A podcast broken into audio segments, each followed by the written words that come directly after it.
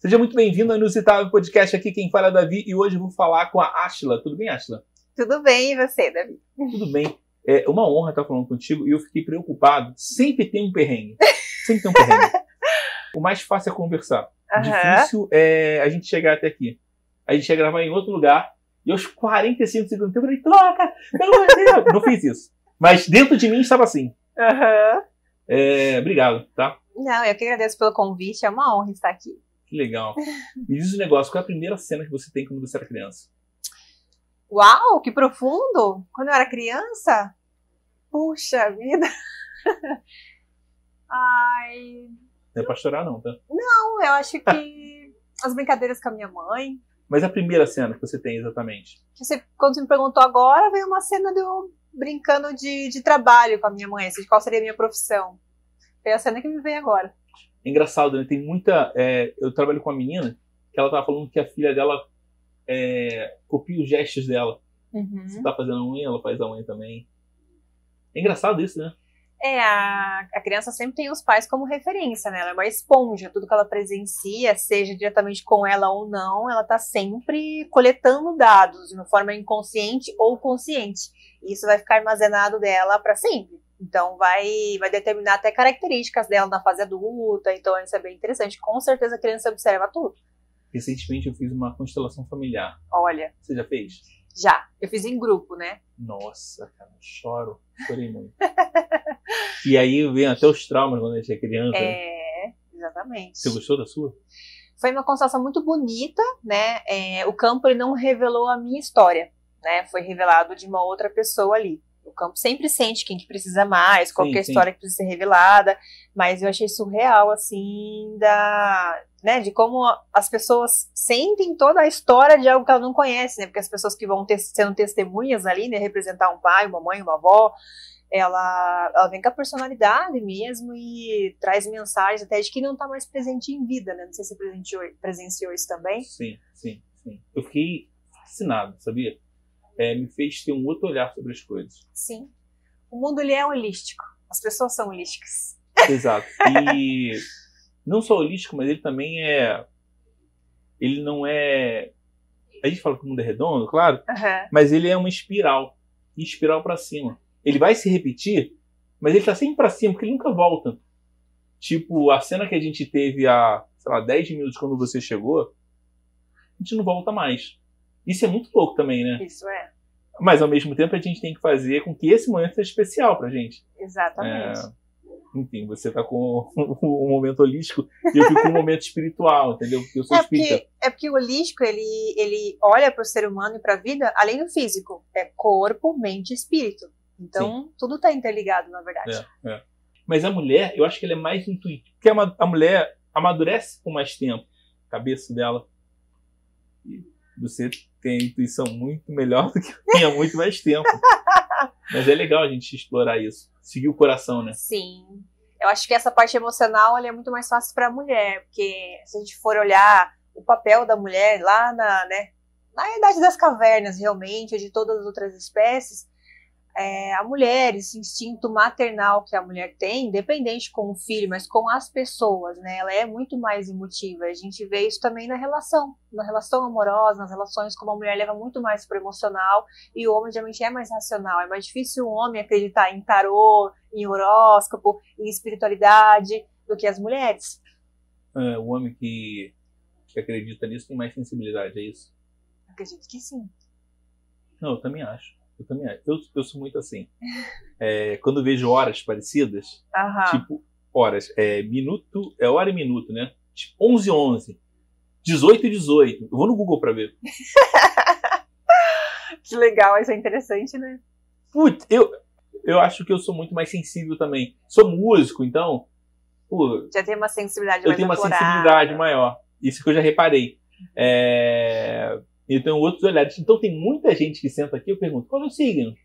Só, total, não sei o quê. O meu tem tudo a ver. Qual é Se eu te signo? responder, você vai falar, é verdade. Leão. Leão de que dia? Nossa. 19 de agosto. A minha avó era de leão. Minha Alguém avó era- mais? E dizem que, que geminiano, que é ar, Tá vendo que eu sei, né? Se dá muito bem com pessoas de, de fogo. Só isso, não sei mais nada.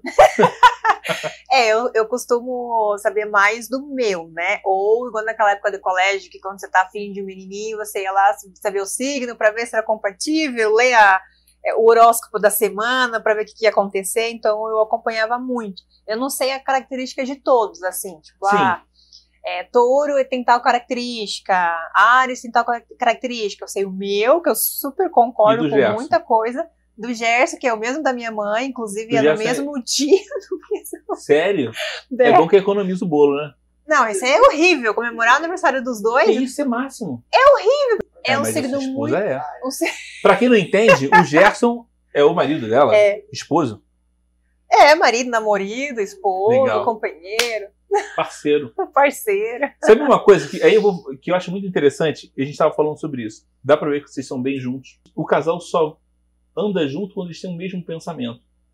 Quando um começa a pensar diferente, já era. Né? Mas é engraçado, o mesmo pensamento. Vocês são meio um em carne. Eu, eu falo muito, pelo menos o meu olhar que eu tenho assim, de, de relações, de relacionamentos. É, a gente trabalha juntos né? A gente mora juntos, trabalha juntos, a gente passa 24 horas juntos. E quando eu sempre falo isso para alguém, é, eu sempre ouvia, tipo, meu Deus, se eu, não, se eu trabalhasse com meu marido, a gente, sabe, não ia se aguentar, e por 15 minutos ia mandar ele sair fora. Então a gente vê como os casais, eles na verdade não têm paciência, não têm convívio juntos. E isso traz uma reflexão de, por exemplo, em base do que, que é feita a escolha desse casal? Se a companhia do outro não é algo que te conforta, que você sabe, não vê a hora de chegar em casa para ter a companhia daquela pessoa, para somar, para se esquecer dos seus problemas.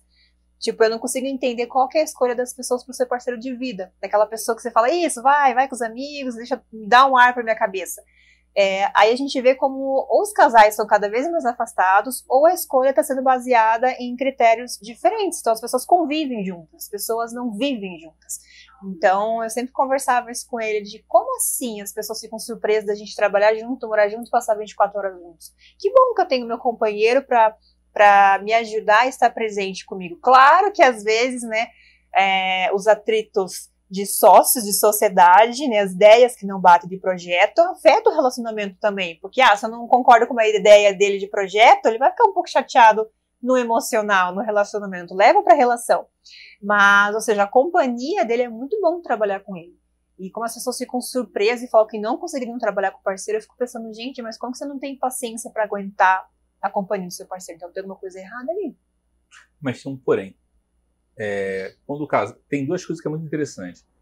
É, no relacionamento, os dois têm que ser do lado. Sim. Mas para andar o trabalho, um tem que estar abaixo. Para quê? Um tem que dar ordem. Cara, tem que fazer isso. Por mais que isso chateie, uhum. é, mas tem que ter um líder. Entendeu? Para falar, cara, vamos por esse caminho. E aí entende da pessoa e falar assim: não, ok, tudo bem. Ele entender que naquele momento ela não vai estar do lado. Ela tem que ser abaixo mesmo, porque faz parte. É chefe, entendeu?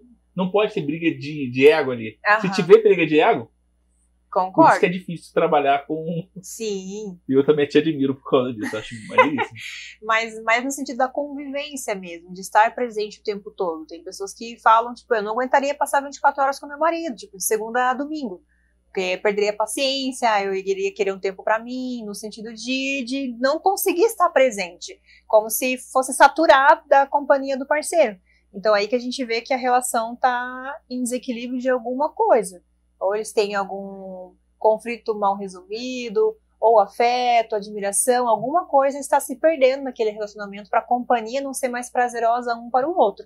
Essa parte de trabalhar e, e, e namoro juntos realmente traz essa, como, como eu acabei de falar, quando uma ideia não bate com a outra, vai afetar um pouco o relacionamento, mas a companhia do, do parceiro, independente se seja para trabalhar ou de tiramos umas férias, Quantos casais tiram férias e não aguentam passar os 30 dias juntos? Você tem que cada um fazer uma coisa diferente, porque não, não tá batendo, já tá saindo uma faísca, então. É. É estranho. Né? Não, não é bom. É ruim. Se tá, se tá assim, é bom se separar. né? Ou conversar. Eu acho que tem que conversar. Terapia, existe terapia. Terapia. Você falou que tava, tá casado há sete anos. Isso. Mais sete anos. Já teve crise de sete anos? Antes dos sete. E é bom. É, é bom para que possa acontecer e solucionar. Uhum. A gente diz que é igual um equipamento. Às vezes o equipamento dá, fica ruimzinho, você tem que fazer a manutenção dele, Aham. entendeu? E é muito bom fazer a manutenção, porque senão, você não olhar aquilo, vai fazer um estrago maior e, e talvez o prejuízo seja maior. Então, imagine, você tem lá uma, um, um atrito dentro do relacionamento ou até mesmo dentro da, da vida sexual, né? Você tem alguma coisa ali que está deixando a desejar, mas um assunto é, que você não consegue tocar com o seu parceiro para resolver. Então, você guarda para você. Tudo aquilo que a gente não resolve, ele fica te incomodando ali. É como se fosse uma bola de neve. É um, é um conflito pequeno, é um sentimento pequeno, mas ele vai ganhando tamanho, vai ganhando proporção e vai te incomodar em algum momento. E às vezes essa bola de neve começa a afastar realmente o casal um do outro. E às vezes é uma coisa muito simples de resolver, mas a falta de comunicação dentro de um relacionamento é muito difícil. Então a É. terapia de casal ajuda muito. Não, imagino, imagino. Eu nunca, nunca fiz terapia de casal, mas deve ser muito bom quando você tem um problema, tentar Sim. resolver aquilo. Que, que você estava pensando em fazer da vida quando você era adolescente? Ai, dependendo da época, eu estava completamente sem rumo. Na época que você tinha que tomar a decisão, que era lá para entrar numa faculdade, eu não tinha noção nenhuma do que eu queria fazer. Eu não sabia para qual vestibular eu ia prestar. É, cursei nutrição, era uma coisa que eu queria ir para a parte do, do esporte mesmo, de atleta, né? Não atleta de fisiculturismo, mas atleta tipo para é, tipo jogador de futebol, ir para esse lado assim, né?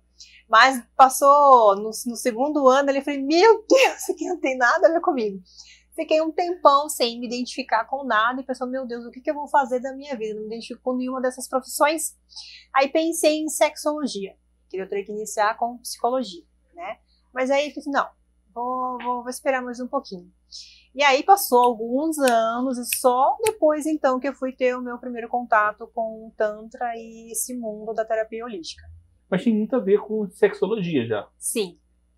É um assunto que chama- sempre me chamou a atenção, sempre gostei de falar sobre isso, ler conteúdo sobre isso, não assistir conteúdos eróticos, porque eu acho que aquilo dali não tem nada a ver com a nossa sexualidade, é um entretenimento, né? É, mas conteúdo mesmo, sabe? De entender a cabeça dos homens, das mulheres, é, as inseguranças, é, todas aquelas revistinhas de o que, que era, tipo, é, como impressionar o homem, é, nananã, todas aquelas diquinhas que tinha naquelas revistinhas lá, que geralmente era uma sexóloga que respondia, aquilo me encantava, sabe? E aí, e aí foi ali que eu, que eu me identifiquei com, com esse assunto. Você falou sobre filme pornô. Né? É engraçado porque tem muita mulher que não gosta de filme pornô e o homem acaba vendo muito filme pornô. Se você Sim. vê pelo. Como funciona a cabeça. Acho que você sabe melhor do que como funciona a cabeça do homem é, referente a um filme pornô. né? Você consegue identificar por que a mulher não tem tanta atração pelo filme pornô? Então, a maioria das entrevistas que tem, que tem até documentários, entrevistas mesmo de, de um número de, de, de mulheres para conseguir chegar a uma conclusão, né? É, antes de começar a ter um, um conteúdo na Netflix, que eu já vou chegar neles também, é, foi falado para as mulheres responderam que o único conteúdo erótico que elas conseguiam assistir era filme lésbico.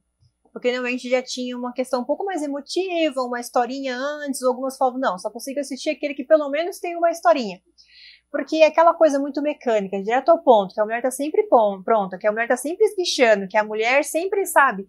Aquilo ali, a mulher não se identifica, né? Falando da opinião feminina. A mulher é, como a gente tá falando no início, ela é emocional. Ela tem que se sentir especial. E para ela se entregar daquela forma, mais espontânea, mais extrovertida, mais ousada, ela precisa se sentir acolhida pelo aquele homem e se sentir especial também. É, ou ser, ter muita autoestima e ser muito segura em relação à opinião e julgamentos, né? não ser a- a- afeta em relação a isso. Então é um conteúdo realmente que as mulheres não se identificam porque não é a vida real de uma mulher. Você não vai chegar em casa, ser puxada pelo cabelo e puxar de lado, você tá pronta e vai ser, ai, nossa, tô delirando de prazer. Porque aquilo lá é, é um- uma história fictícia, né? É um roteiro, igual a, na Verdades Secretas, é, foi entrevistada a coreógrafa das cenas de sexo da novela, que chamaram super atenção e que quando você olha, você fala, nossa, que bonito, né? Tudo, tudo, tudo se encaixa, tudo é perfeito. Ele beija ela aqui, puxa o cabelo de lado, aí ele pega ela no colo, senta ela na mesa, tudo se encaixa. E era uma coreografia, literalmente. Então, claro que a gente vai se encantar e vai idealizar, nossa senhora, que, que relação perfeita, né? Só que não é assim na vida real. Então a mulher olha aquilo e, e isso nunca vai, nunca vai acontecer comigo, ou como que eu vou me comportar assim se na maioria das vezes eu nem chego ao orgasmo, ou meu parceiro nem sabe me tocar, me estimular, e na maioria das vezes nem é prazeroso para a mulher. Quando começa a ficar bom, o sexo já está terminando, porque daí tem um tempo de resposta sexual diferente entre homem e mulher. Então a mulher só começou a ter um interesse maior para esses filmes mais ousados quando a Netflix começou a apresentar 50 Tons de Cinza, que aí tem todo um enredo, aquela coisa da, aquela coisa da conquista, é, 365 mas, dias. Mas esse filme foi bastante criticado por algumas Foi. pessoas também. Falou assim, ah, não, a mulher é um objeto. Sim. Mas eu acho que eu acho que é legal porque trabalhou com a cabeça da pessoa. Não, por mais que eu, eu vi realmente muitas críticas, a gente entende lá da psicologia, aí tem o nome lá da, da, da, da síndrome, doença, sabe Deus o que lá, quando a mulher se apaixona pelo traficante. Oi? Estocolmo, exatamente. É, ah, estão incentivando isso, não sei o que, relacionamento abusivo. Aí vai aquela coisa muito extremista. Eu acho um pouco triste. Sim, tem o lado de a gente entender o que, que é, para ver se não tá acontecendo algo extremo com você, se você não tá dentro do relacionamento abusivo e tal, mas a gente entra um pouco naquele lado da hipocrisia. Por exemplo, poxa, mas e os conteúdos eróticos? Tipo, a gente também sabe que não é daquele jeito, aquela pegada violenta, né? Tipo, a gente não se identifica, mas é um conteúdo que tá ok pro homem. Aí quando finalmente entrega um conteúdo que chama atenção feminino, aí vem algo muito extremista e começa a criticar e achar coisas negativas. Mas a mulher estava carente realmente de um conteúdo que despertasse nela um lado sensual, encorajar ela a realizar suas fantasias. É, o 365 dias, que justamente mostra essa história que a mulher ela é sequestrada e ela, ele dá um prazo de se para sequestrada se apaixonar por ele em 365 dias. E ela realmente se apaixona e tal. Agora saiu o segundo filme lá, que tá sendo sucesso. É, dentro, você deve conhecer vários casais, mulheres e homens. Dentro de um relacionamento, parece que o homem, não dentro do relacionamento, na hora da conquista, parece que o homem mente mais. Pois é. é. É, é verdade isso ou, é da minha cabeça? Tem um meme que eu vi recentemente, que isso me marcou muito, que é falando bem assim: nenhum homem vai te tratar tão bem quanto o cara que quer te pegar pela primeira vez. Que é, tá beleza. Porque o cara que quer você pela primeira vez, ele vai fazer de tudo. Ele vai ser até o que ele não é. Ele vai ser seu cachorrinho, ele vai lamber seu chão, ele vai fazer suas compras, ele vai te levar para baixo e para cima, ele vai fazer exatamente tudo. Porque ele quer algo. Mas e depois? Então, essa frase marcou realmente. Então, o homem na conquista. é que é engraçado falar isso, né, para um homem, mas claro que isso não é generalizado. Mas é realmente assim que funciona, mas não, não acaba sustentando isso lá para frente. Então, o que você falou, homens mentem mais? Na conquista, sim. Vale tudo. Mas é, é, é homens e homens. Sim, assim como homens mulheres e, e mulheres é. também, né? Alguém pergunta assim, ah, homens são todos iguais. Falei, teu pai é igual? Se, ela, se, eu sei que o pai dela é legal, né? Se teu pai é, é igual, é legal, é um bom homem ou não?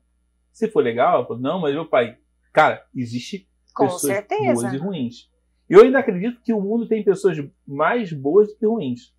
Eu também acredito. Não, tenho certeza absoluta. O que faz a gente pensar, às vezes, é, são escolhas. E aí você fala, pô, tipo, tal pessoa escolheu isso. É respeitar a escolha da pessoa também. Você conhece muito mais casais que devem ficar preso, é, amarrado por alguma coisa que não é o amor. Ou já existiu amor e hoje tem a sensação de obrigação. Principalmente quando envolve filhos. Né? Casais que já não são felizes. Filho e dinheiro. Ah, mas aí. aí desanda, né? Já, na verdade, tem relacionamentos que começam por dinheiro, não por amor. Inclusive, tem muito perfil no Instagram hoje que ensina isso. Como conquistar um mili, milionário. Não tem poucos milionários. Tem muita mulher, mais mulher do que milionários. né? Deixa eu complementar também, que é importante. Tem muita mulher que mente também, Tem. entendeu? Não é. Então, isso é de ser humano. Eu percebo é ser humano. E o que. E a gente E tá também, falando. e também tem um pouquinho de geração. Como assim, geração? É, é como se fosse como se fosse uma moda generalizada, realmente atual, como se fosse como se virasse um costume, algo mais popular. Por exemplo, os conteúdos de OnlyFans, né? Sim. Há, há pouco tempo atrás, era, se, se vazasse um nude de alguém, quantas adolescentes não se suicidaram porque mandaram para um, é, um ficantezinho, um paquera da escola, do colégio, é, e né, receberam tanto, tanto julgamento, é, foram literalmente é, julgadas tanto pela, pelo ciclo de amizade, convívio pela família, né? Aconteceu uma situação dessa na, na minha família também, que a menina foi apedrejada, né? É, isso foi pouco tempo atrás. E hoje se tornou natural. Então, acho que também tem essa questão de gerações e de hábitos que se torna comum, se torna popular. Hoje as meninas e algo muito surpreso, assim, porque a gente começa a ver que tem. É, é um pouco difícil de acompanhar realmente. Tipo, ah, as mulheres são mais emotivas, são mais emocionais, elas precisam de se apaixonar, precisam se sentir é, é, carinhosas, únicas, especiais. Mas de repente aí vem. é, tem alguns conteúdos que eu comecei a acompanhar, de colegas e tudo mais, que começaram a vender uma foto de lingerie. Ela vendeu o conteúdo, ganhou um dinheiro. Só que de repente ver ela de lingerie já não é mais atrativa, a pessoa já viu. Então ela precisa daí de fazer foto nua. Só que daí no próximo mês o cara não vai renovar a assinatura porque já viu ela nua, então ela vai fazer vídeo. Aí de repente já tem colegas que estão fazendo vídeos de quase sexo. É quase um conteúdo erótico. E também depois tem um conteúdo erótico, porque a pessoa já viu. Então vai ficando cada vez mais tipo, agora eu preciso entregar mais, agora eu preciso fazer mais. Mas Aí entra os fetiches, né? Essas coisas um pouquinho mais. você tem OnlyFans? Eu não. Vai ter em 2022. Eu teria se fosse pra entregar conteúdo de massagem tântrica que hoje não dá pra entregar no, no Instagram, né? Tipo, não fotos minhas. Inclusive, eu sempre fiz muito ensaio sensual. Não com a intenção de, de venda, mas no significado que isso trazia para algumas mulheres. Aí, voltando, entra a parte confusa. Tá, mas a gente acabou de falar das mulheres que estão vendendo conteúdo. Então, fazer de graça e postar lá não é a mesma coisa? Não seria até mesmo burrice, né? É, tudo, tudo acho que vai pro lado do que, que aquilo representa ou qual a é, qual a expectativa, a intenção que a pessoa tem naquilo. Lembrando que não existe o certo e o errado. Você deu uma justificativa legal, gostei disso. Foi uma possibilidade de você mostrar é, a tua opinião. E eu achei isso legal. É, até mesmo Teu pra- ponto de vista, melhor. Isso, até pra para não ter nenhuma interpretação no sentido, ai, a Aisha criticou quem vende conteúdo de OnlyFans. Não, jamais. É pra gente poder entender que, há pouco tempo atrás, seria muito difícil ver mulheres vendendo suas fotos. E hoje, elas sentem uma liberdade, assim, né? Então, é, é gente tentar acompanhar esse raciocínio e essa transformação da, da geração. Mas você é especialista em Tântrica. Isso. O que que é o Tântrica exatamente? Explica porque. Sei que a sensualidade é muito grande, mas eu não sei nada tão profundo. É, o Tantra, na verdade, ele é uma filosofia. O que que é Tântrica? Tântrica é. Tantra é a mesma coisa. Não, o Então tá Tantra é uma filosofia. E o Tântrica é como se fosse tipo, alguma coisa tântrica. Ah, massagem tântrica, Entendi. né? Sexo tântrico. Porque o Tântrico ele se refere a uma prática do Tantra. Entendi. E tem várias formas de a gente praticar o Tantra, né? Tem através da meditação, é, do yoga. Então vamos voltar um pouquinho para entender a filosofia do Tantra, Me né? explica. O Tantra, então, é como se fosse um, é, um pensamento sobre como a gente pode evoluir para o mundo, né? A nossa evolução é, pessoal, espiritual, né? É, o Tantra, ele existe, não tem uma data muito certa, é, se fala que ele existe há cerca de 7 mil anos antes de Cristo, então a gente imagina que naquela época não existiam enciclopédias, livros, para a gente ter, ah, tem um livrinho manual, isso aqui é Tantra. Então, eram pensadores, né, filósofos, que tinham um modo de pensar para evoluir, né?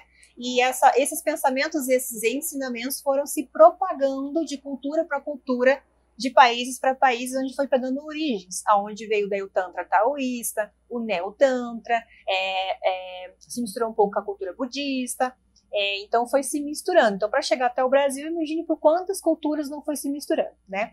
Então, o Tantra era uma forma de ensinamentos, comportamentos, atitudes e visões para o mundo, para outras pessoas, como uma forma da gente evoluir, expandir a nossa consciência, como se a gente fosse como se tornar um ser humano melhor. E eles começavam abordando bastante a nossa sexualidade, mostrando quanto era importante a gente evoluir nossa sexualidade, entender a nossa sexualidade e tirar, né, não olhar para a sexualidade com pudor, com pecado, e sim como algo espiritual, como deveria ser. Por isso que se fala muito, é, por exemplo, ah, quando você tem uma relação sexual com alguém, é uma troca de energia e essa energia ela pode ficar reverberando pelo seu corpo por dias e semanas após. Cuidado com quem você vai trocar a sua energia. Então, olha, no espiritismo, quando você transa com uma pessoa, a energia de uma outra pessoa e a, a troca de energia fica durante seis meses. Seis meses. Então, a escolher a pessoa certa para estar contigo também é fundamental. Exatamente. E aí se fala muito da, da, das relações sexuais casuais, né? Que aí começa a falar de ambientes que têm energias é, muito sobrecarregadas, energias misturadas, motéis, onde há grande descarga de energia em várias pessoas. Eu gosto. Eu não gosto. É, sabe por quê? Eu vou explicar para você. Porque os motéis, geralmente, que eu ia, era tudo escuro, ele tem uma luz mais sombria. Eu gosto de claro. Eu ia falar, claro. onde você anda indo, em que época você foi? Putz, motéis deve ser. Eu gosto de motel claro. Cara, quanto mais luz, melhor. Acho que quando se, é, quando a gente vê, por exemplo, aqueles motéis de filme, de beira de estrada, aquela luz vermelha, super pesada, aquele ambiente super escuro, que lembra até algo meio, meio inferno, assim, né? Talvez seja essa impressão ou essa memória que você tenha. Eu já fui muito pro inferno e voltei. É, isso que eu fiquei pensando, não sei onde você costuma é. ir, onde você for. Hoje tem, são arquitetos, né, que fazem, que projetam. Tem até assinatura, tem até obras de arte dentro do motel ali, quadro. Então é, é outra coisa. Qual o melhor motel de Curitiba? O melhor? É, na sua visão. Ah, tem um que eu acho, que eu acho bem legal. Mas o que, que ele tem que ter para ser bom? Eu acho que tem que ser atualizado. Por exemplo, não ter aquela cara de motel. Tem que ter cara de um ambiente aconchegante e sensual. Mas Pô, que a gente que não sirva apenas para sexo. Né? Quantas a gente não foi para ficar brincando. Tem festa? Tem festa em motel agora. Tem, claro. Tem até tem suítes que comportam. Quantas que a gente viu? 300 pessoas? 300 pessoas? Porra, mas isso é o swingão, meu irmão. O cara que vai levar vocês lá, se vocês não foram de táxi de Uber, o cara, porra, é um puta swingão, cara. 300 pessoas. Não, e tipo, e festa assim, por exemplo, é... tem um colega meu que postou nos status e tudo, ele comemorou o aniversário dele numa suíte de motel, mas convidou só os amigos e fez tipo uma festa fantasia. Foi todo mundo meio tipo meio roupinha meio de roqueira, meio BDSM, assim, e só como se fosse uma balada, só que fechada para eles. Posso ser ignorante? Posso. Nesse sim. momento, sim. Porque quem pergunta não é ignorante. Porra, não rola uma sacanagem lá? Com todo mundo? Você gente? já foi pro swing? Não. Você tá respondendo verdadeiramente ou. Não, falando sério. Não. Eu, é, é aquilo, eu acho a energia muito pesada. Entendi. Respeito. É, eu... Aquilo que a gente está falando, aquelas energias nesse tipo de ambiente. É. Concordo. Mas, por exemplo, é o exemplo que eu ia dar. Tem muita gente que tem essa ilusão, essa impressão de que swing, você entra, vai estar. Tá, tem gente transando em cima daquela mesa, naquele banco, em cima do palco, não sei lá coisas, né? você vai no banheiro, tem gente transando, na obra cozinha em cima do bar, tem gente transando. Só que não é assim. Eu frequentei swing por muito tempo e não tenho vergonha nenhuma de dizer, porque lá eu era livre. é, claro que eu não vou falar qual era o que eu frequentava aqui em Curitiba, mas era uma pista de dança comum, a diferença é que a gente pode usar mais à vontade, eu posso subir no polidense e dançar de lingerie, tem mulher que dançava nua, mas inclusive era proibido homens tocar na mulher que está em cima do polidense. Ele tem que praticamente pedir autorização, ele pode apreciar. Então não tinha gente transando na pista. Tem os quartinhos lá onde você pode, tem até os quartinhos sem porta, se você quiser para deixar o pessoal assistir. Tem o quartinho comunitário, onde o pessoal tá todo mundo no sofazão e tem as cabines restritas. Então, ou seja, nem todo mundo que vai para o swing vai para transar.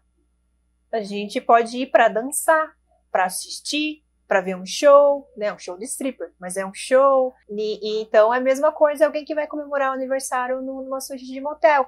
É para você ser livre, para você ser você, sem julgamentos, é, usar uma roupinha que você não teria coragem de usar na balada. Entendi. Então, não necessariamente não, não, não rola sexo. O Tim Maia já falava, né? Vale tudo.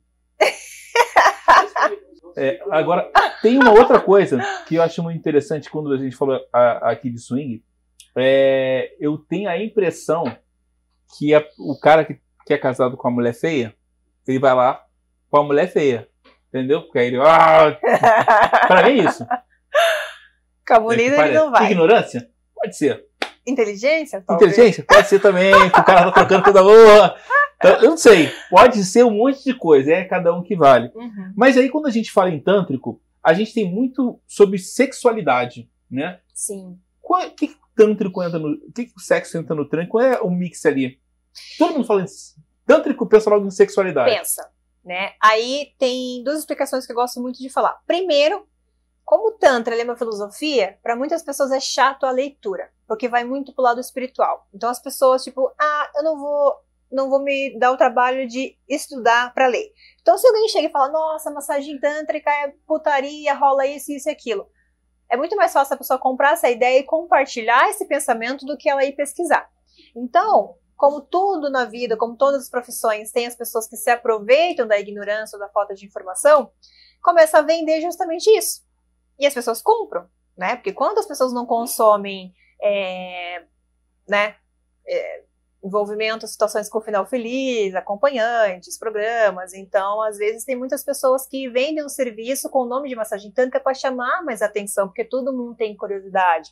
Mas quando chega lá, na verdade, de Tantra não tem nada, de experiência de massagem tântrica não tem nada, é só algo de sempre, uma masturbação, um final feliz, então as pessoas acabam comprando essa ideia. Final feliz é masturbação. Final feliz seria relação sexual. Ah, beleza. É o que as pessoas imaginam que é a massagem tântrica, né? Entendi. Mas aí é, é que a gente fala, são pessoas que se aproveitam da preguiça das pessoas em buscar uma informação. Então é isso que se comprou no Brasil, é, essa informação que se comprou no Brasil. Massagem tântrica é uma experiência erótica que finaliza em sexo, né? Tipo, é um programa, muitas pessoas imaginam, né?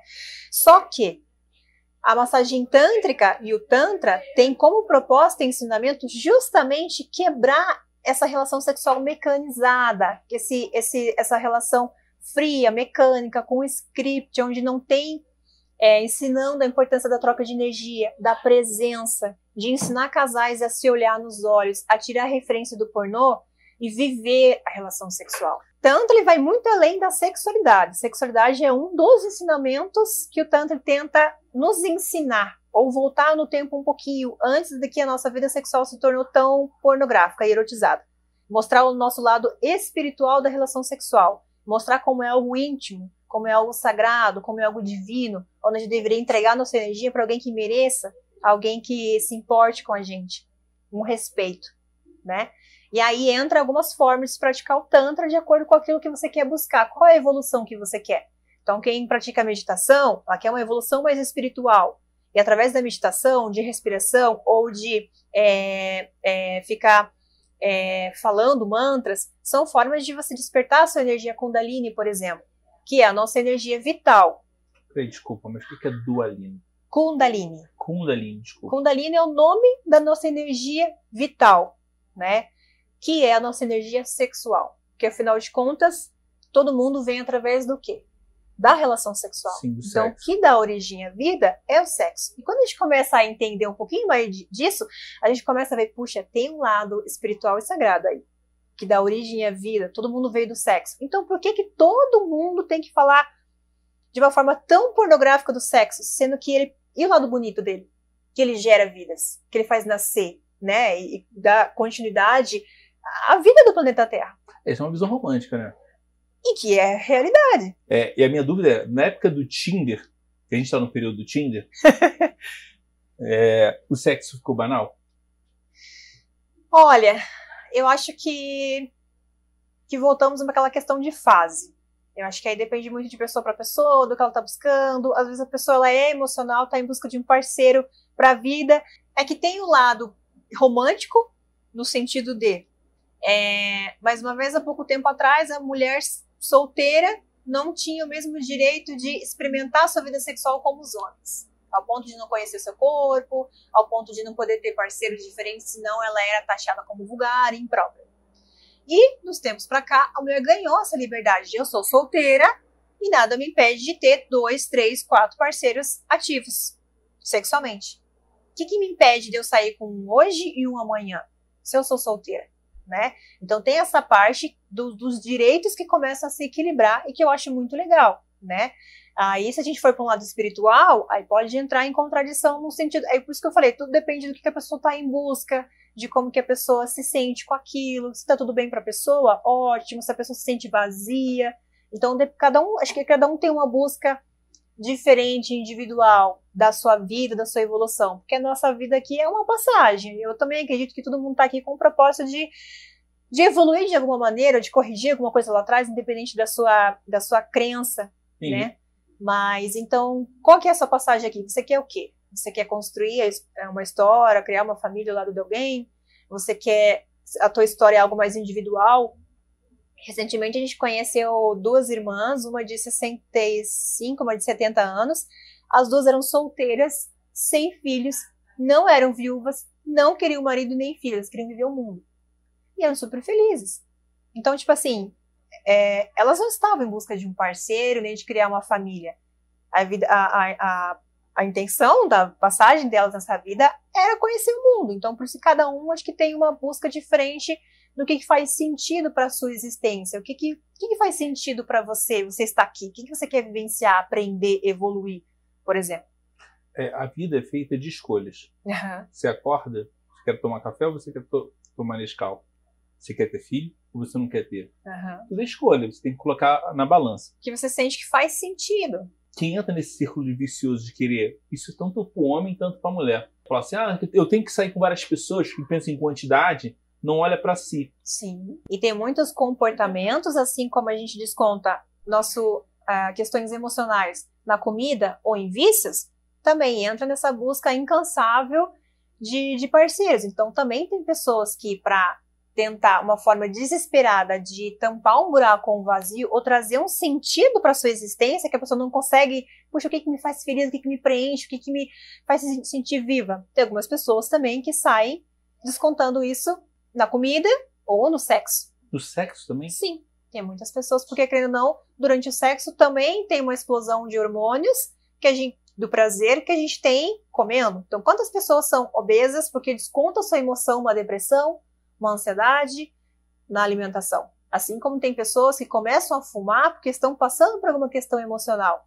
Assim como pessoas, é, às vezes, se, se tornam viciadas em uma droga porque também foram buscar é, um alívio naquele instante de alguma dor emocional, de alguma questão né, que é, não estava conseguindo resolver dentro da sua vida. Então, tudo isso também são vícios. Então, tudo depende realmente de como a pessoa se sente através daquilo. Então, isso é a parte bad vibe. é. Acho, eu percebi que você é bem, bem flexível ao ponto de escutar todo mundo. Tudo Sim. pode. Isso quer dizer que quatro paredes, tudo pode. Sim. O homem é muito mais fechado que a mulher. Também tem esse lado. Né? Por mais que você pense, ah, homem. Eu acho que o homem, ele é muito preto no branco. Eu acho que o homem é mais travado com isso. Também acho. Porque eu já vi muitas sexólogas também falando, é, em alguns documentários, o quanto o homem se ofende. É, por exemplo, quando o homem é, conhece uma mulher com mais experiência sexualmente falando, ele se sente um pouco. aquilo incomoda. Ou quando a mulher propõe, ou vem com um brinquedo na relação sexual. Quantos homens não se ofendem com um vibrador? Ah, tá competindo, ou não tô dando conta, então peraí, tipo, agora, né? é, ofende o ego, ofende essa masculinidade. Então a gente vê como essa, essas variedades é, ofendem uma certa maioria de homens, né? E é, e é interessante começar a entender o porquê. Mas isso realmente acontece. Já vi muitos estudos que sempre falam isso. Que o homem sempre se sente incomodado quando uma mulher tem mais experiência de sexo com ele é, ou quando de, de, de, se permitir uma experiência diferente, ou já começa a perguntar, tipo, da onde surgiu isso, da onde você tá vendo isso, e sempre leva pro lado, tipo, então não tô dando mais tô conta, então isso daqui para você já não tá bom, porque você precisa do vibrador? Tipo, não tá bom comigo? Então é realmente o homem mais fechado para essas possibilidades de coisas novas, né? E aí é bom trocar de relacionamento ou ensinar? Conversar. o, que, o que você gosta? Porque às vezes, é, sei lá, a gente pode pensar, é, você falou em vibrador, tem tanta coisa que. Pô, um beijo grego. Nem... E aí, o homem, a mulher, eu não gosto. Mas eu percebi, eu percebo também que tem muita mulher machista também. Tem. Tem. Isso é coisa de viado. Isso que eu ia falar. Porque na massagem tântrica, a gente é, tem um, é um autoconhecimento corporal. A gente acabou não explicando, uma hora a gente chega lá, né? Mas tem uma etapa da massagem tântrica onde a gente estimula o prazer adormecido do ponto P masculino, que é como se fosse o ponto G da mulher. O que é o ponto P masculino? Então a mulher tem o clitóris e tem o ponto G. São suas duas áreas de prazer. Né? O ponto G foi o famoso botãozinho mágico onde se entendia que era a parte mais prazerosa do corpo feminino. Hoje a gente já aprendeu que é o clitóris, na verdade, né? Tudo é em função do clitóris. Mas enfim, a gente sabe que o homem sente muito prazer no pênis. Mas o prazer do homem não se limita apenas ao pênis. Ele também tem um ponto escondido que é o ponto P, como se fosse o ponto G na mulher. Só que ganhou o nome de ponto P por conta da região que ele fica localizado, que é a próstata. E aí entra tantos tabus, preconceitos e julgamentos. Mas a gente estimula essa etapa da massagem tântrica, obviamente, se a pessoa estiver preparada e com interesse nesse estímulo. Não é que, tipo, ah, eu vou fazer uma massagem tântrica, sou obrigada a seguir todas as etapas e agora, ai meu Deus, vou ter que experimentar um ponto P. Não, né? É, mas. Na... O ponto P é uma pós-graduação, né? quando se sentir pronto, quando estiver na hora, a gente faz, né? É, mas já sentou homens na minha frente que vieram em busca da massagem tântrica para experimentar o ponto P justamente com essa justificativa. Puxa, eu tenho muita curiosidade em conhecer, mas eu não tenho coragem de pedir para minha mulher. Porque sabe é, a insegurança que vai despertar nela, porque algumas mulheres do lado, como você falou, machista, né, essa insegurança do desconhecido, é o medo do desconhecido para ambos, né? Tem muitas mulheres que vão pensar, puxa vida, já não é, já, como se já não bastasse ser insegura de traição pro lado feminino, agora meu marido começa a despertar é, é, atração e desejo sexual por homens, porque se ele sente prazer no ânus, ele vai gostar de homem a partir de agora. É um pensamento totalmente preconceituoso e inseguro, pelo medo do desconhecido, né? Então tem muitas mulheres que julgam realmente e não aceitam de forma alguma e às vezes acabam ofendendo quando o homem pede. Então, já atendi muitos homens na experiência de massagem tântrica que foram em busca de conhecer uma parte do seu próprio corpo, que tem todo o direito de conhecer, né? E acessar essas sensações que estão ali esperando para serem despertadas, só que não consegue viver isso dentro do relacionamento por conta de julgamentos e medo, e vai em busca da massagem tântrica. Quem é mais travado, homem ou mulher? Nesse sentido, e aí, de trazer coisas, trazer novidades? Para viver a experiência de massagem tântrica é a mulher, porque o homem já tem uma cultura de explorar a sua sexualidade. Tanto que o homem consome muito conteúdo erótico, o homem é incentivado desde da, do início ali, da pré-adolescência a se tocar, a se masturbar para conhecer seu corpo. Então o homem já vem muito mais preparado e conhecido para a sexualidade. Ele sempre está sempre incentivado. É, tanto que existe casas de massagens para o público masculino. Não existe esse tipo de ambiente para as mulheres, porque as mulheres não consumem esse tipo de serviço. Então, a experiência de massagem tântrica é muito mais procurada e consumida pelo público masculino. As mulheres são muito mais travadas. Hoje, está tendo uma grande evolução das mulheres se permitirem sentir prazer e, puxa, eu mereço sentir prazer, eu vou comprar um vibrador, eu vou, me autorizo a conhecer meu corpo e começar a buscar coisas para ela também porque a mulher sempre buscou cursos, workshops, curso online, aprendendo coisas para impressionar o homem. Isso eu sempre falo em todos os meus cursos. Poxa, a mulher sempre está em busca de vou comprar uma lingerie nova, não para me sentir sexy, mas para ficar bonita para ele. Ah, eu vou, é, vou nesse cursinho aqui que ensina não sei o quê, que ensina como ser boa de cama para o homem. Então sempre é para proporcionar, doar. Mas e para ela? Quando que ela vai ler um livro ou comprar um curso ou frequentar um workshop que vai ensinar ela a se tocar. Tanto que a minha videoaula do YouTube, ensinando manobras masculina, tem mais de um milhão de visualizações a mais do que a aula feminina. Porque nem o homem consome para aprender a dar prazer para a mulher, porque ele gosta de assistir a coisa funcionando. Ele não gosta de aprender mais coisas. E nem a mulher aprende para ela conhecer mais sobre o próprio corpo dela. Ela vai consumir para como fazer massagem no homem. Ela não quer aprender como fazer massagem nela mesma. Então a gente vê essa diferença. Então você quer dizer que é, a gente quer dar mais prazer do que receber prazer? A mulher, ela quer. Acho que ambos de uma forma diferente. Eu acho sim que o homem entra para a relação sexual com aquela obrigação de mandar ver, de impressionar e conduzir a relação sexual, que também traz muitas cobranças para o homem, que são gatilhos emocionais para disfunções sexuais, como é, ejaculação precoce e retardada, também estão diretamente ligados com o emocional do homem. Eu falo que o homem tem uma cobrança que é conduzir relação sexual. A saber como cada mulher gosta de ser tratada na cama. Solteiro, então, pena, né? Porque cada mulher gosta de um ritmo diferente, de uma pegada diferente, de um estilo diferente.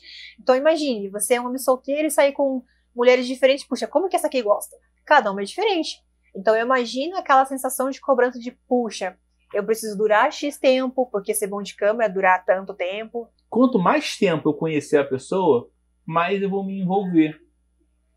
Mais abertura, a intimidade, né? Quando você está íntimo de uma pessoa, você relaxa. Aí Se que a entrega. gente fala muito no autoconhecimento corporal. O grande vilão de tudo dar errado é a tensão, é a cobrança. É, a gente fala que no tanto a gente ensina muito a presença, que é estar presente de corpo e mente. Você está vivendo o sexo não somente com o corpo, com a pegada, mas você está sentindo a respiração, a pele arrepiar, aquele calorzinho crescendo no seu corpo. Você consegue sentir a sua a sua vagina pressionar de prazer, pedindo para uma penetração, querendo o encaixe do seu parceiro, você consegue sentir, sabe, essa evolução da resposta sexual, do desejo para a excitação, para o clímax. Normalmente a gente está tão, sabe, é, pensando, tipo, essa posição não tá boa, ou essa luz não tá legal, ou meu Deus, eu não me depilei, sabe? Tipo, prestando atenção no. Quem, quem tem filhos fica preocupado, não posso dormir muito alto, porque fulaninho tá dormindo. E se alguém abrir a porta? Então, tipo, a cabeça ela sempre tá trabalhando a milhão, ao invés de, cara, vive o momento, vive o instante. Então, por isso que a massagem tanto, que o sexo tanto, que ensina a gente a desligar esses pensamentos que impedem a gente de acessar o nosso real potencial orgástico que todo mundo fala no Tantra.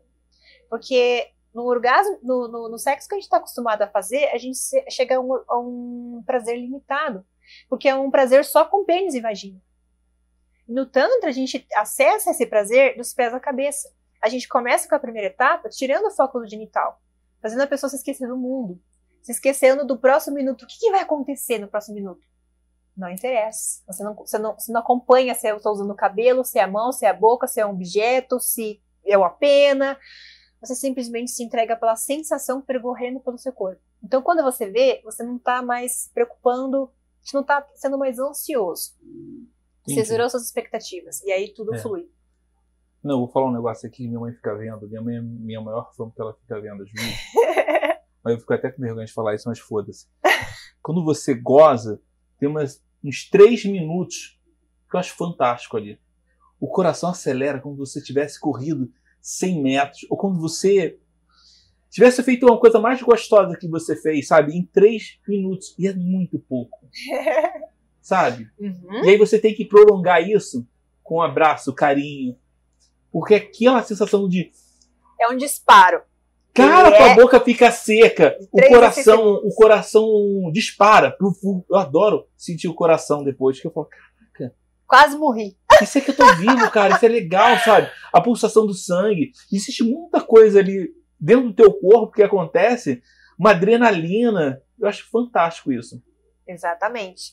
E, e, quando a gente começa a estudar o Tantra, ou aprender a massagem tântrica, aprender o sexo tântrico, a, a gente também, pelo menos eu, né, em todos os meus cursos, workshops, eu sempre gosto de, de, de explicar esse detalhe que você falou, que é um pico, né? Só que é um momento muito curto. Então eu sempre falo, de 0 a 10, 10 é o momento do orgasmo. Não vale muito a pena eu ficar sustentando a minha energia ali entre 7, 8, 9, mas quando eu estou sentindo que eu vou chegar lá, ao invés de experimentar uma vez um quase 10, eu retardar, diminuir um pouquinho a intensidade, a velocidade para voltar no 6, para vir de novo no 7, aquele frio na barriga, aquela emoção, aquele coração acelerando, mas você não deixa a explosão acontecer, você não desperdiça aquela energia. Então você aproveita essa sensação do seu quase ápice de prazer por muito mais tempo. É sustentar a sua energia sexual de uma forma mais intensa por mais tempo. E quando a gente faz isso, a gente fala que a nossa energia sexual Kundalini ela é representada por uma serpente. Aí eu brinco para um exemplo para a gente poder entender assim. A nossa energia sexual está adormecida no nosso primeiro chakra, que é o chakra básico. Nosso, é, o nosso corpo ele tem sete principais chakras que são contados ao longo da nossa coluna vertebral, Sim. lá do, do períneo até o topo da cabeça. Então eu falo, imagine e visualize como se seu primeiro chakra, onde está adormecida a Kundalini, é aquele baú da serpente indiana que vai tocando a foto, ela vai acordando. Então imagine que ela está ali adormecida nesse baú. À medida que você vai fazendo as carícias, né, a troca de beijo, sexo, envolvimento, essa serpente ela vai subir. Se você chegar a um orgasmo muito rápido, ela não subiu o suficiente. Então ela vai ser uma energia mais fraca. Agora, se é um sexo onde você fica brincando de até o 9, não ir pro 10, que é o orgasmo, fica lá brincando de 5 ou 9, 5 ou 9, oscilando essa montanha russa de prazer e mantendo, sustentando esse prazer por mais tempo, de uma forma mais intensa, dá tempo da sua serpente subir e preencher o corpo todo. Então é como se o corpo todo estivesse em êxtase. E quando você se permitir chegar ao orgasmo? Ele vai ser igual aquele orgasmo sem preliminar, que vai direto ao ponto, aquele orgasmo nos primeiros minutos? Ou ele vai ser um orgasmo mais intenso, que vai dar mais sensação assim de palpitação? Então é muito diferente. Mas de forma geral, Ashla, eu acho que a galera transa mal. Sim. Sabe por quê? Ah, isso eu não posso, isso eu não quero, isso eu não vejo. Cara, que absurdo. Sim. É, eu acho que as pessoas têm que ter mais liberdade para que as pessoas possam experimentar coisa. É, cara, eu adoro a lingerie. Não vou falar de minhas favoritas, que eu acho maneiro, mas assim, falar é libertador. Exatamente. Tanto para o homem, tanto para a mulher. É, existe várias falhas que vão afastando o casal, né? Então, essa parte de da gente falar, declarar o que a gente tem vontade, a gente sabe que é muito difícil realmente, porque o casal sempre tá na defensiva, porque leva muito pro lado pessoal, de onde surgiu essa ideia, ou, tipo, veio de um relacionamento antigo, porque sempre fecha muito com o ego, aquela questão de, de ser único na vida daquela pessoa, a gente sabe como machuca, como fere, então é difícil e às vezes a pessoa acaba não falando porque já pensa na, na reação defensiva do parceiro. Então, tem muitas mulheres que quer pedir algo mais ousado, vai pensar, puxa, meu marido vai perguntar da onde que surgiu isso. Mas o que é mais, uma coisa mais ousada para mulher? Ah, acho que depende muito de mulher. Não, mas mulher, você né? conhece muito mais do que eu. Você faz, explica, faz consultoria, conversa com muitas pessoas. Mas de forma geral, é... o que, é uma coisa que as mulheres ficam meio receosas? Ele não quer falar sobre a lingerie, mas pergunta o que é mais ousado para as mulheres. Eu falo da lingerie então. Sabe o que eu adoro? Eu adoro mulher de body. De body? Body. Nossa, eu acho maneiríssimo, tá? Adoro fio dental. É tipo aquelas, aqueles body de renda, assim. É, é, é. Acho maneiríssimo com transparência. Isso. Cara, eu acho maneiríssimo, eu acho muito sexy isso, entendeu? E acho que valoriza muito o corpo também. E sabe o que eu acho maneiro? É assim, fica um pouquinho assim, pra eu te ver como é que é, entendeu? É muito legal. Porque eu sei também que a mulher gosta de que o homem use uma cueca box, legal, entendeu? Não é? Aham. Uhum. Não é, Gerson? Não, tá, não pode estar furada aí. se falava muito na internet, que tipo, poxa, a mulher quando vai num date, né? Ela toma aquele banho, ela passa o melhor hidratante, ela se depila inteira. Às vezes a mulher passa até perfume lá, pra, sabe? Que não pode, mas tem mulher que passa. Ela vai lá, escolhe a lingerie, qual é a ocasião, escolhe o look, ela vai prontinha. Aí chega lá, o cara, tipo, tá peludo, não tá perfumado, tá com uma cueca qual, qualquer. Então, tipo, poxa, cadê o equilíbrio, né? Então, tipo, afeta, faz a mulher não se sentir especial, tipo, nossa, tipo, é qualquer experiência para ele, né? nem se preparou. E tem aquela questão de, tipo, quebrar o clima também, né? Que tem vários memes, tipo, você lá é, se preparando na, na, na, na, suíte lá, e aí vem o, o cara com aquela roupa, ou aquele peludão, ou, tipo, como se fosse uma experiência qualquer, né? Então a mulher também brocha, a mulher também perde o clima, né? Então são os detalhes que realmente fazem a diferença. É, e falando a parte da fantasia, da, o que é usado para mulher. Às vezes lá no meu Instagram eu abro aquelas caixinhas de pergunta. Eu imagino que você vê muita pergunta, mas tem um ali. um- Algo, as coisas bem legais. Às vezes eu abro caixinha pra coisas bizarras, as coisas mais engraçadas, as coisas que deram errado, e às vezes, tipo, revele os seus desejos mais ocultos, que são as fantasias. Aí, que é o, é o meu quadro, o confessionário. Que eu Por que que não aparece a cara da pessoa? Ela pode falar Aí ela quiser. fala mesmo, né? E aí tem lá que eu coloco, tipo, confessionário. Confessa seus desejos, suas fantasias mais ocultas. E, cara, é recorde, assim, de, de, tipo, cara, não dá mais pra postar, todo mundo tá falando a mesma, gente. Tipo, é, atualiza o script. Qual é, Ashla? Que aí que você vê, tipo, cara, você fala, a mulher tem essa fantasia, aí a gente vê a falta de comunicação de um casal, né? Claro, daí vem outros outros é, detalhezinhos de- dentro de relacionamento também. Mas, é, todo homem coloca lá, é fantasia com duas mulheres, essa é recorde. E por incrível que pareça, tem muita mulher que responde com duas mulheres ou com dois homens. E é uma, algo que o- muitos homens nem pensam em propor pra namorada. Por isso, ela jamais vai aceitar. E tem muita mulher com uma fantasia dessa. E, tipo, é algo em comum, porque a mulher é insegura, a mulher quer ser única, nananana. E tem muita mulher com essa fantasia. Vou te falar que eu não tenho essa fantasia com duas mulheres, não, sabe? Eu acho que eu não dou conta. eu também fico tentando entender, tipo, o que, que- o que, que cada um faz ali. Então você vai ficar assistindo primeiro, vai ser uma de cada vez, é um pouco confuso. Parece que É. sempre alguém vai ficar sobrando, vai ficar a ver É. navios, assim. Três é complicado. Quatro é matemática, né? Mas três ali, o triângulo. O ímpar. É, não rola muito, não. Não, Mas eu acho que acho que você tem que dar atenção total. Mas tá aberto para todo mundo, todo mundo pode fazer o que quiser, e aí é o que vale. Existe uma galera que gosta de filmar transando. Tem, né? É, tem o prazer de apenas filmar, que é um perigo também. Sim, com certeza. É, recentemente eu vi uma história também que um casal contratou um fotógrafo para filmar eles. É loucura? Aí são fetiches, né? São, é, fetiches são aquelas coisas que ninguém entende, só a pessoa. que são hábitos em comum, são coisas bem diferentes. É, como vem alguns fetiches que é um nome bem bizarro, tem é, que é corno. Fetiche de corno. Tem umas formas diferentes de falar, mas é o fetiche é corno. E o que é esse fetiche ser corno? Você literalmente sentir prazer em ver a sua mulher transando com outra pessoa. Você participa? Não, eu quero ver. Isso não é um marido. Isso é um, é um corno. Caralho, que loucura. É o nome de um fetiche. E, e existe. Então tem, loucura. tem bastante. E às vezes nas caixinhas de pergunta, algumas mulheres falam: Ah, eu tinha, teria- tinha vontade de ver o meu marido transando com outra mulher na minha frente. Eu falo: Meu Deus, não conseguiria. Não conseguiria, mas é, são fetiches, a pessoa sentir prazer, não sei, não sei qual que é a sensação que a pessoa tem, mas são, são fetiches que daí, a gente ouvindo, a gente ah, não entendo como que é possível. Mas na cabeça da pessoa faz todo um sentido. Pra mulher ainda é muito tabu sexo anal? Eu acho que menos. Existe muito tabu, sim, né? Mas dentro da porcentagem das mulheres que têm uma vida sexual mais ativa, uma mente mais aberta, se tornou um assunto muito mais popular do que era antes. Tem muitas colegas minhas que são, tipo assim, fãs de sexo anal e, e gostam bastante. É porque o homem tem um fetiche, né? Tem, né? Que muita mulher fala, mas meu Deus, o que, que você viu aqui? mas tem, tem esse fetiche. Já ouvi falar que é literalmente essa sensação da conquista.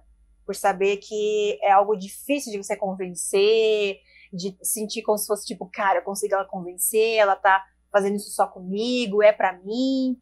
Como se fosse algo realmente especial, Isso é ele que pensa também, né? né? Mas parece que é a sensação que eles têm de, tipo, cara, eu consegui. Alguma coisa nesse sentido, assim, que tem a ver com. Não é nem pela sensação que a gente pensava, ah, é porque a sensação é mais apertadinho, algumas, algumas pessoas pensavam, aí dá mais prazer. Mas quando a gente começa a conversar, ouvir um pouco o homem, essa, essa questão de ser especial. Ah, ela, né, ela, ela ofereceu pra mim. Ela permitiu pra mim.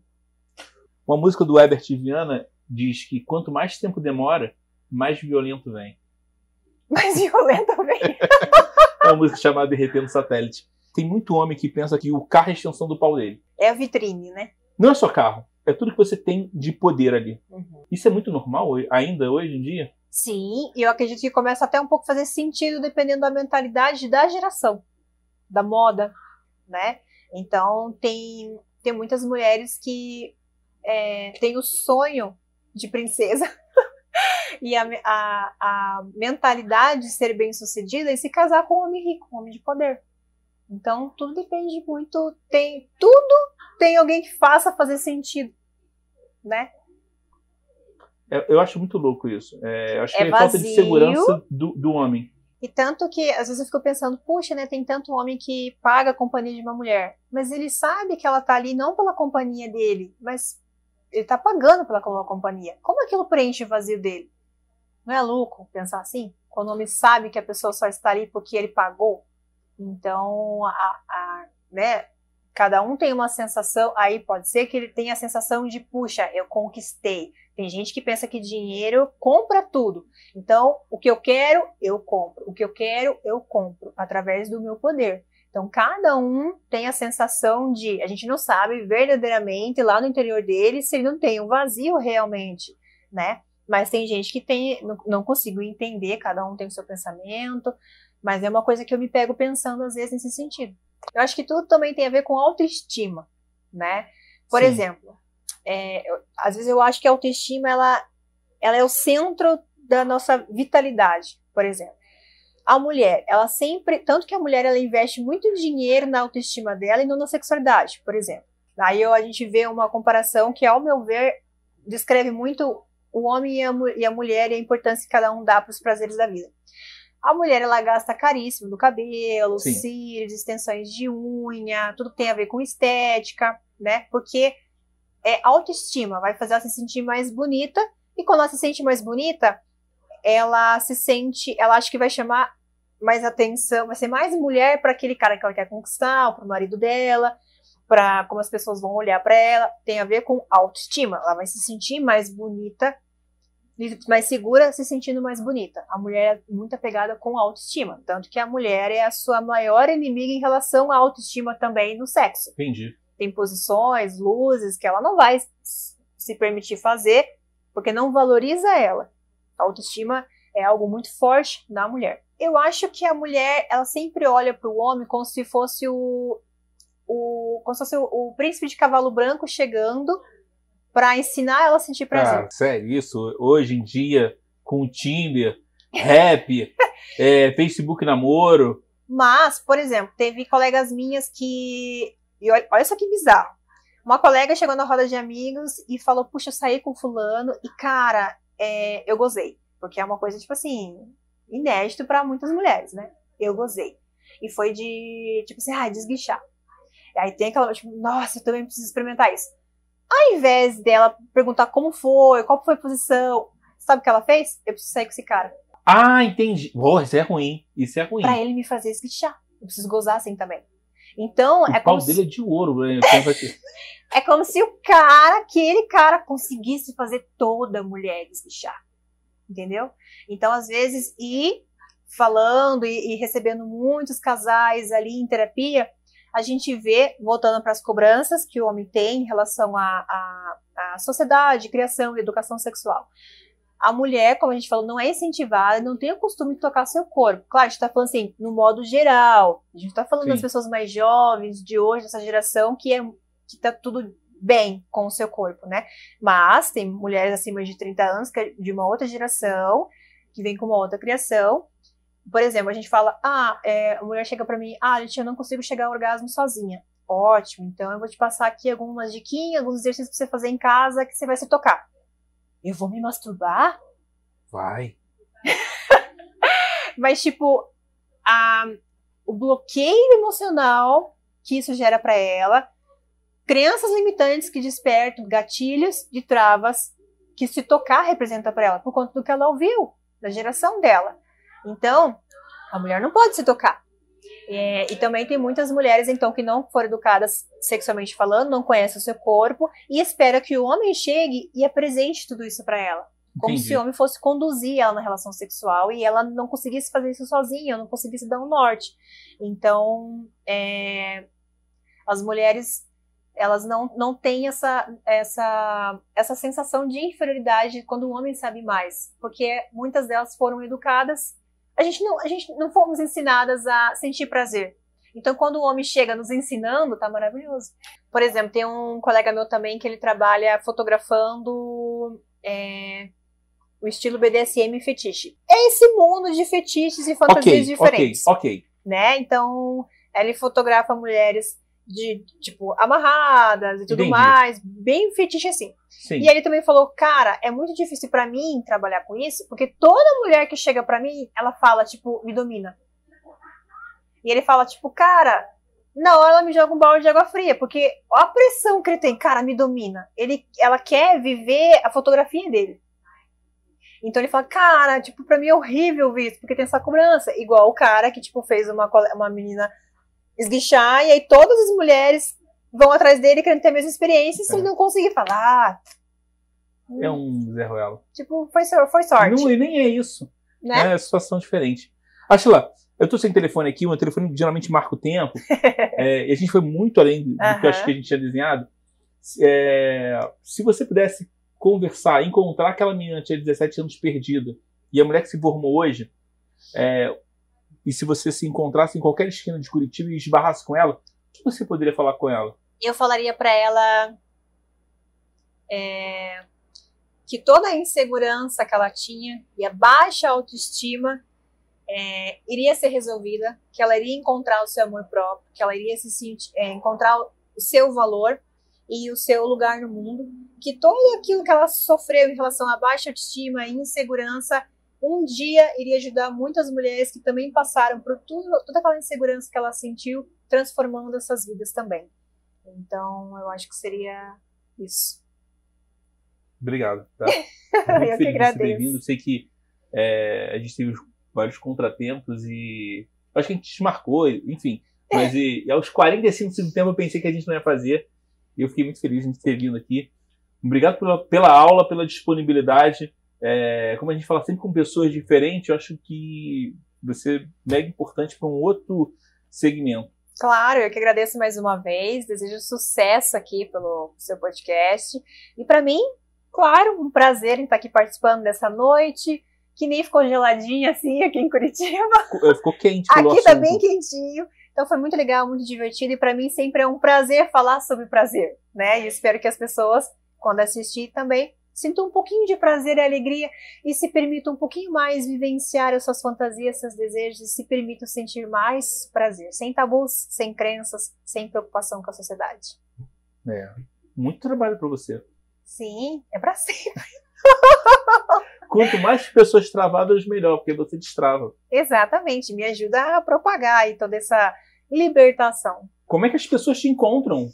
Para ficar muito fácil, canal da Alicia Padrão. Tá no YouTube com várias videoaulas gratuitas ensinando técnicas tântricas para você levar para o seu boy, para sua parceira, dentro do seu relacionamento.